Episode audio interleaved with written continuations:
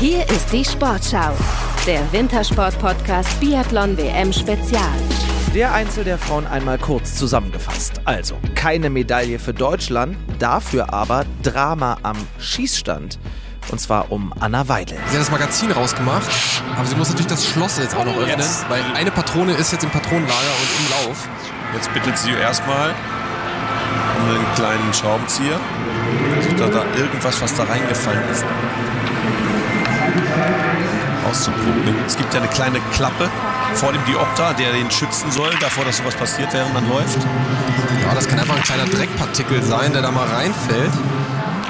Sie sind 1 Minute 48 hat das jetzt gedauert bis zum ersten Schuss, also fast zwei Minuten. Und es ist auch noch nicht behoben. Die beiden ersten Schuss gehen dann daneben. Das ist bitter. Und auch jetzt, sie scheint ja fast hilflos zu sein. Ist dann noch die Alternative, auf das Ge Ersatzgewehr zu wechseln. Jetzt natürlich nicht mehr, aber sie hätte dann auch nochmal wechseln können. Und äh, das ist natürlich jetzt ein kleines äh, sportliches Drama, was sich abspielt. Das war beim dritten Schießen. Anna Weidel pustete, schüttelte, schraubte und rüttelte an ihrer Waffe rum. Doch das Problem, es blieb. Auch beim letzten Schießen. Und da kommt Anna Weidel. Also wir drücken ihr doch jetzt extrem die Daumen, dass sie was sehen kann. So, es ist immer noch der Fussel, der kleine Dreckskrümel oder was auch immer dort. Es ist ja sonst nirgends irgendwas zu sehen. Spuren eines Sturzes, sonst ist ja manchmal auch vorne noch irgendwo ein bisschen Schnee zu sehen, war vorhin auch nicht.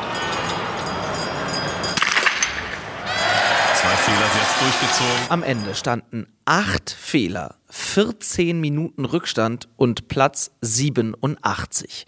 Es standen aber auch die 13.000 Zuschauer in der Arena am Rennsteig. Standing Ovations für Weidel beim Zieleinlauf. Der, der letzte große Jubel brandet auf für Anna Weidel, die gefeiert wird für ihren Sportsgeist. Und äh, wir werden sicherlich noch in Erfahrung bringen, was denn dort sich eingenistet hatte in ihrem Diopter und wie es dazu gekommen ist, wenn sie es überhaupt erklären kann. Anna Weidel im Anschluss dann wirklich den Tränen nah. Ja, es ist schwierig. Also ich habe es heute in der, Früh beim, in der Früh beim Trockentraining gemerkt, dass ich was Kleines im Diopter habe. Und habe das dann aber rausbekommen und habe eigentlich gedacht, dass es wirklich passt. Also ich habe beim Anschießen komplett klar gesehen und auch die ersten zwei Schießen war es kein Problem. Und auf einmal war es halt wieder da. Und ich habe dann alles probiert, aber ich habe es leider nicht rausgebracht und habe dann probiert, einfach mit dem das Beste zu machen. Aber es ist ganz schön in die Hose gegangen. Ich muss ganz ehrlich sagen, nach dem dritten Schießen bin ich dann aus dem Schießstand raus und dann sind mir schon die Tränen gekommen. Und dann bin ich ja komplett festgegangen für die Beine und es war dann eigentlich nur noch ein Überlebenskampf. Jo, über das tragische Rennen der Anna Weidel will ich sprechen. Und zwar mit unserem Sportschau-Experten Erik Lesser. Vorher aber gibt's noch Mitgefühl von der Kollegin Denise Hermann-Wick auf eure Ohren.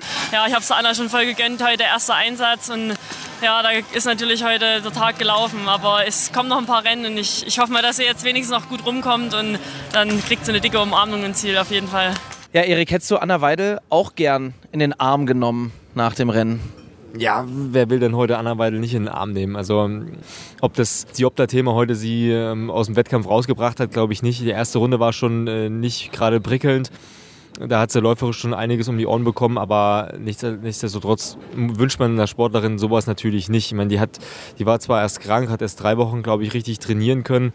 Und da möchte man ja schon, dass eine Sportlerin, die ja ganz gut in die Saison, Saison reingekommen ist, dass sie zumindest ein vernünftiges WM-Rennen WM hat. Dass es schwer für sie ist, in der Staffel klarzukommen oder einen Staffelplatz sich zu erkämpfen, das, das weiß man. Aber äh, dass sie da heute so einen auf den Deckel kriegt mit ihrem Diopter, das ist echt extrem ärgerlich und es tut mir wirklich leid. Wir haben das Ding zusammen, also das, den Albtraum von Anna Weidel zusammen im Container gesehen. Ich würde dich bitten, zumindest zu versuchen, akustisch nochmal deine Reaktion nachzumachen, als du gesehen hast, was da gerade los ist.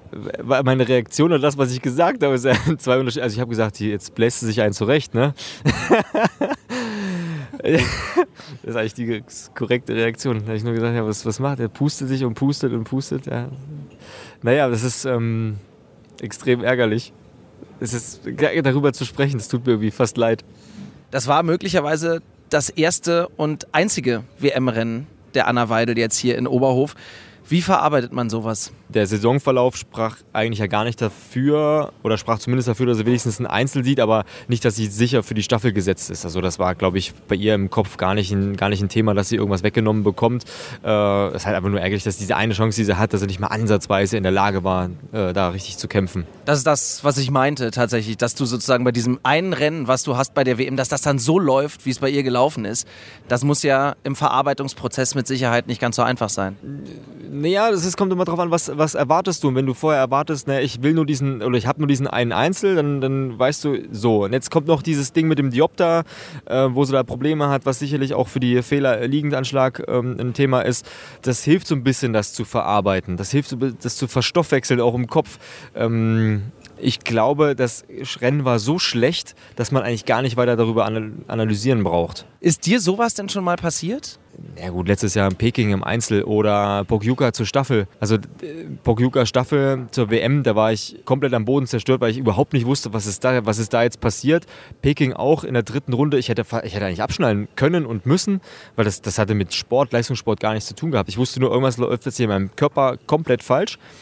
Und ich konnte es dann dadurch, dass wirklich so richtig scheiße war, konnte ich es auch wieder ganz gut verarbeiten, weil dann die Trainingstage vorher und danach eigentlich nahezu perfekt waren. Das war jetzt das dritte Schießen, was bei Anna Weidel sozusagen zu so einem Albtraum wurde. Die musste ja dann dementsprechend aber noch zwei Runden laufen und nochmal schießen. Wie geht man dann damit um? Wie blickt man dann auf so einen Rest des Rennens? Das ist ja schon, macht ja dann schon keinen Spaß mehr. Man weiß, das Ding ist eigentlich durch ich hoffe, dass sie sich da jetzt keinen Stress mehr gemacht hat auf der vierten und fünften Runde. Äh, das Ding heißt nur noch zu Ende laufen, mit, mit Würde zu Ende laufen. Also jetzt nicht kein Parkticket ziehen, sondern einfach normal seine Technik durchziehen. Man muss da jetzt nicht mehr Wettkampftempo laufen, aber so ein bisschen runter reduziert. Das muss ein bisschen nach Sport aussehen. Und dann natürlich beim, beim, beim Stehen nochmal den Fokus finden und das dem, dem Trainer auch zu zeigen, ja, pass auf, ich bin jetzt wirklich in der Lage, hier nochmal umzuschalten und ich will dir zeigen, dass ich eigentlich drauf habe.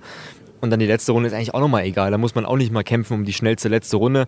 Da geht es auch noch um zu Ende laufen, denn es sind im Hintergrund ganz viele, die lieber laufen wollen, die auch diesen Platz wollen. Und da muss man das zumindest zu Ende bringen. Gab ja auch auf der Pokeljuka mal dieses äh, Rennen mit Emilien Jacquelin, wo er dann auch aufhören wollt. Das war auf der Pokeljuka, oder? Ja, ich weiß nicht mehr genau, wo das war, aber ich glaube, ich weiß, ich kenne die Szene noch so im Kopf. Da wollte er auch aufgeben und der Trainer hat ihn, glaube ich, animiert weiterzumachen oder hat sogar auf, jedenfalls so aufgeben war ich auch absolut kein Freund. Hatte mein Ostersund in Einzel, da hätte ich mir allerdings vom Trainer gewünscht, dass er mir sagt, pass auf, Erik, ich nehme dich jetzt raus, weil wenn du, wenn ein Athlet körperliche Probleme hat, ich hatte an dem Tag Atemprobleme gehabt, mein Puls explodiert und man sieht das schon, hätte man das auch von außen sehen können, dass zumindest auf der Strecke einer steht, Erik, pass auf, als Team, wir haben Kontakt gehabt, du hörst jetzt hier auf, weil wir wollen ja noch, gerade am Anfang der Saison war das in Östersund, wir wollen jetzt, dass du noch die Saison gut überkommst, geh mal zum Arzt, lass dich mal überprüfen.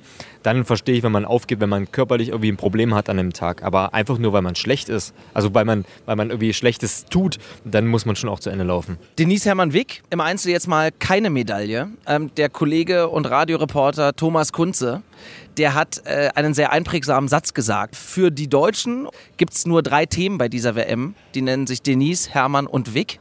Äh, wie stehst du dazu? Dann hat er den Nagel, glaube ich, ganz gut auf den Kopf getroffen. Ähm, weil auch bei uns im, im Team ARD, TV geht es auch darum, was bringen wir denn, was bringen wir, es muss immer irgendwas mit Denise zu tun haben. Und ich meine, naja, warum immer nur Denise? Also wir hatten es früher mit Laura Dahlmeier, mit Magdalena Neuner, wir hatten immer eine starke Frau, die hat natürlich ganz viel Pressearbeit, Pressedruck weggenommen von, von uns ähm, Männern, aber auch im, im Frauenteam. Und da standen halt manchmal auch Headlines, Laura Dahlmeier wird Sechste als Headline, hey was, da war eine Deutsche war besser, auf Platz 4 oder auf Platz 3. Oder Laura Dahlmeier wird, wird Sechste bei Podest von Franzi Preuß. Also es wird immer irgendwie der Star zuerst genannt. Und das ist natürlich immer so ein, so ein deutsches Ding, dass man sich so Heroen äh, aufbaut. Finde ich natürlich für Sophia Schneider und Hanna, Hanna Kebinger ganz ordentlich. Für Justus Strehler freut sich auch, dass er jemanden so hat im Team, wo, wo die Medaillen kommen. Aber grundsätzlich, die, die Leistung im Team ist ja, ist finde ich, nahezu, nahezu perfekt. Ist ja optimal. Du hast eine, eine, eine Medaillengewinnerin und hier und da hast du Einzelleistungen, die es einfach zu honorieren gilt. Versuchst du jetzt dann auch als Experte im TV und auch als Co-Kommentator versuchst du jetzt darauf einzuwirken und zu sagen, hey, hey, hey, warte mal, es gibt auch noch andere Geschichten? Ja, ich versuche es natürlich. Heute war es wieder so ein bisschen schwierig. Wir mussten relativ, irgendwie habe ich relativ früh die Analyse festzurren, was wollen wir besprechen. Und da war ich selber im Kopf noch gar nicht so weit, alles so zu ordnen, wie was war. Und dann komme ich dann so runter und habe dann so das Mikro in der Hand und dann fällt mir dann beim Rumdrücken auf dem Tablet so auf, ah ja, okay, das ist noch passiert. Okay, eigentlich ist auch ganz interessant. Sophia Schneider hat irgendwie, aha, dritte Runde, ach, Hanna, Hanna Oeberg hat wieder dritten Runde ein bisschen, ein bisschen Gas rausgenommen und dann wieder am Ende. Und das sind so Sachen, wo sich erst ein Rennen erst später so ein, so ein gewisses Bild abgibt. Und da ist für mich aktuell noch schwierig, da den, den richtigen Ton gleich zu Beginn zu finden und auch weiterzugeben. Das Wetter in den vergangenen Tagen war jetzt mal wieder gar nicht so oberhofig. Ne? Es, es, tut mir leid, dass ich das sage. Ich weiß, ja, aber äh, kein Nebel, Sonne, blauer Himmel. So. Äh, die Strecke wird dadurch aber ganz schön tricky, ne? Wenn, wenn da so viel Sonne raufgeht, kannst du mal die Bedingungen hier ein bisschen umschreiben? Ja, es sind einfach die warmen Temperaturen. Es ist nicht zwingend die Sonne, die das weich macht, es ist einfach die Bedingungen. Wenn es nicht mehr durchfriert, äh, dann verliert einfach der Schnee ähm, so ein bisschen die, die Haftung in, in sich. Und es wird so sehr grobkörnig und sehr viel Wasser also dieses, äh, der Schnee schmilzt ja und dieses Wasser bildet sich natürlich, bleibt ja auch irgendwo an der Oberfläche hängen. Und durch diese grobkörnigen äh, Schneekristalle hat man eine ganz saugende, ganze saugende Oberfläche. Und das greift den Ski extrem an. Also dieses Wachs, was so mehr oder weniger ein Schutz ist, ein Gleitfilm, das wird abgerieben und dann gleitet einfach der Ski sehr schlecht. Dazu kommt noch vielleicht der Dreck im Schnee. Der Dreck, der sich dann in den Schliff so reinbohrt und der Schliff, der in den Ski auf dem Belag aufgebracht ist, kann halt nicht mehr so arbeiten zum Wasserabtransport, wie er es sonst tut. Und das sind so ein paar Faktoren, die das Ganze extrem langsam machen. Jetzt sollte aber einen Wetterumschwung geben Richtung Wochenende. Du meinst den Wetterumschwung, wo es dann wieder, wo dann wieder Nebel kommt, Schnee. Regen soll es, glaube ich, werden tatsächlich. Und, und dann dazu auch noch äh, warme Bedingungen. Also das wird dann richtig Oberhof. Am Wochenende werden wir äh, Titelkämpfe sehen, die oberhofwürdig sind, die aber auch, und so sagte Martin Foucault mal so schön, wer in Oberhof gewinnt bei solchen Bedingungen, ist für alles offen. Ich habe mit Ole Einer Björndalen gesprochen, der das norwegische Wachsteam nochmal sehr, sehr lobte. Und ich habe versucht, ihn zu fragen oder versucht rauszukriegen, was die so viel besser machen aus seiner Sicht als andere Wachsteams. Und er sagte, die sind fast doppelt so viele, machen fast doppelt so viele Kilometer auf der Strecke wie die anderen beim Testen. Ist das auch dein Eindruck? Naja, gut, die letzten Jahre haben die deshalb vielleicht auch mehr Kilometer gemacht, weil die auch mehr Manpower auf die Strecke gebracht haben. Darf man auch nicht vergessen, dass letztes Jahr, bis letztes Jahr noch China am Start war und China hat die Akkreditierungen weitergegeben an Norweger und da haben dann Norweger für China Skier getestet und haben für Norwegen gearbeitet und die Norweger haben im Gegenzug die Skier für die Chinesen gewachsen. Also das darf man jetzt nicht ganz vergessen. Äh, es ist dann so ein bisschen wie in der Formel 1, je mehr Leute du hast, je mehr, mehr Material und je mehr Geld, desto bessere Ski hast du auch auch.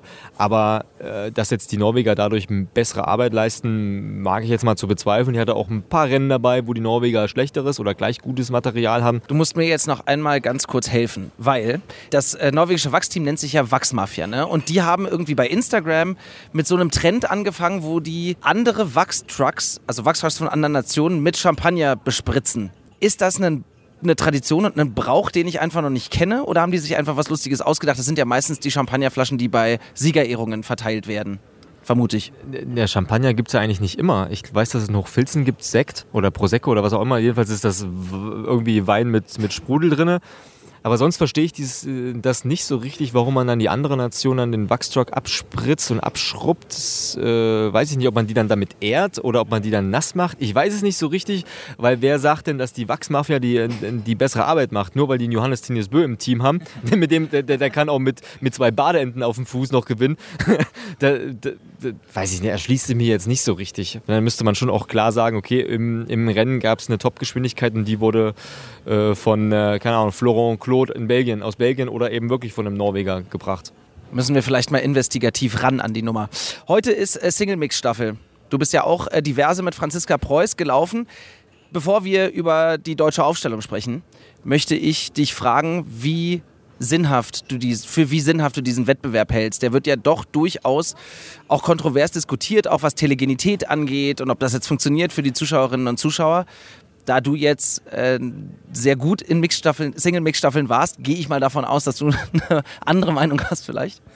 Äh, ich mag die Single-Mix-Staffel unglaublich. Ist ein, ein tolles Format, das aber allerdings ausbaufähig ist. Ich möchte gerne, das habe ich beim Weltverband schon mal den, den Wunsch ähm, schon mal kundgetan, ich möchte gerne, dass die Single Mix Staffel das gleiche Prozedere hat wie Schalke Biathlon auf Schalke, dass man nach jeder Runde einen Wechsel hat, dass man nach fünf Schuss keine Nachlader mehr hat, Oder wenn man sagt, wir wollen das unbedingt wie eine Staffel mit Nachlader, dann machen wir halt Nachlader.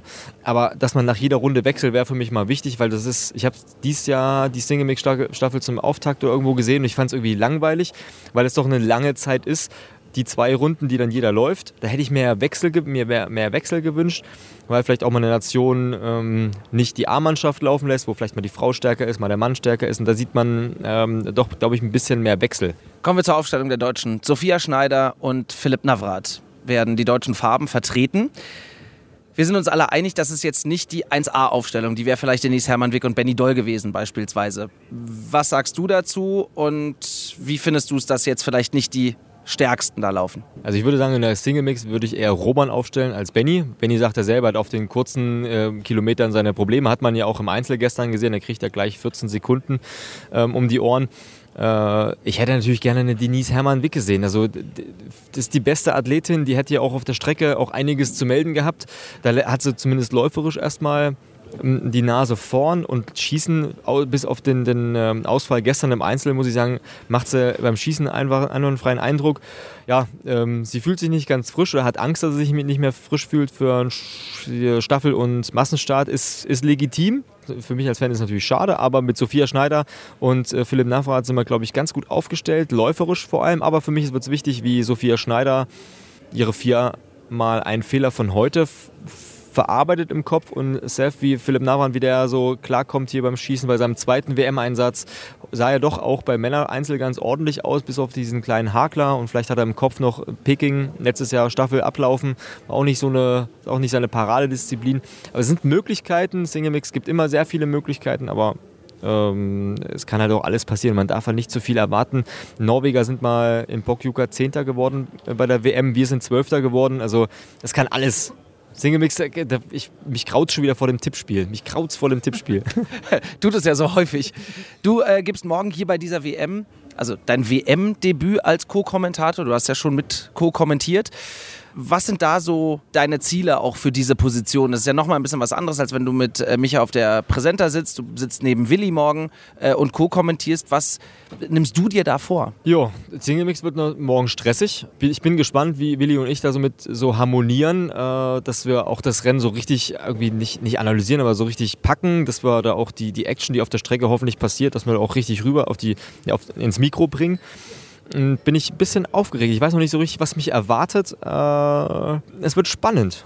Die, die Male mit, mit Willi am, am Mikro haben Spaß gemacht, aber es ist halt nochmal was anderes, ein Einzel zu kommentieren, als eine Single-Mix-Staffel. Ich hoffe, dass wir uns beide genügend Raum geben, dass wir auch den, die Action auf der Strecke weitergeben. Ich wollte tatsächlich so ein bisschen auch darauf nochmal kurz äh, raufspringen, weil Willi und Dexy ja zwei sehr unterschiedliche Kommentatoren sind und zwei so sehr unterschiedliche Typen. Wie wichtig ist es für dich denn, dass man sich da aufeinander einstellt und gut harmoniert? Oder kannst du deinen Stiefel einfach durchziehen? Ich habe ja noch gar keinen Stiefel. Die paar Male würde ich nicht von dem Stiefel. Von naja. Ich habe bis jetzt vielleicht mal die Schnürsenkel zusammengekriegt für ein ganzes Paar Schuhe. Ich habe einmal mit Dexy kommentiert, 2020 in Antolz und sonst jetzt dreimal mit Willi. Und natürlich sind es zwei unterschiedliche Typen, aber ich glaube, die passen sich mir ganz gut an. und das ist ja das Wichtigste. Vielen Dank, wir freuen uns drauf. Danke, Erik. Bitteschön. Dann sind wir mal gespannt auf Erik Lesser als Experten sowieso, auf die Single-Mix-Staffel mit Philipp Navrat und Sophia Schneider und auf alles, was dann noch so kommen mag heute. Besprechen wir dann natürlich morgen wieder hier in unserem Podcast. Den hört ihr auf sportschau.de, in der Sportschau-App, der ARD Audiothek und sowieso überall, wo es Podcasts gibt. Adieu!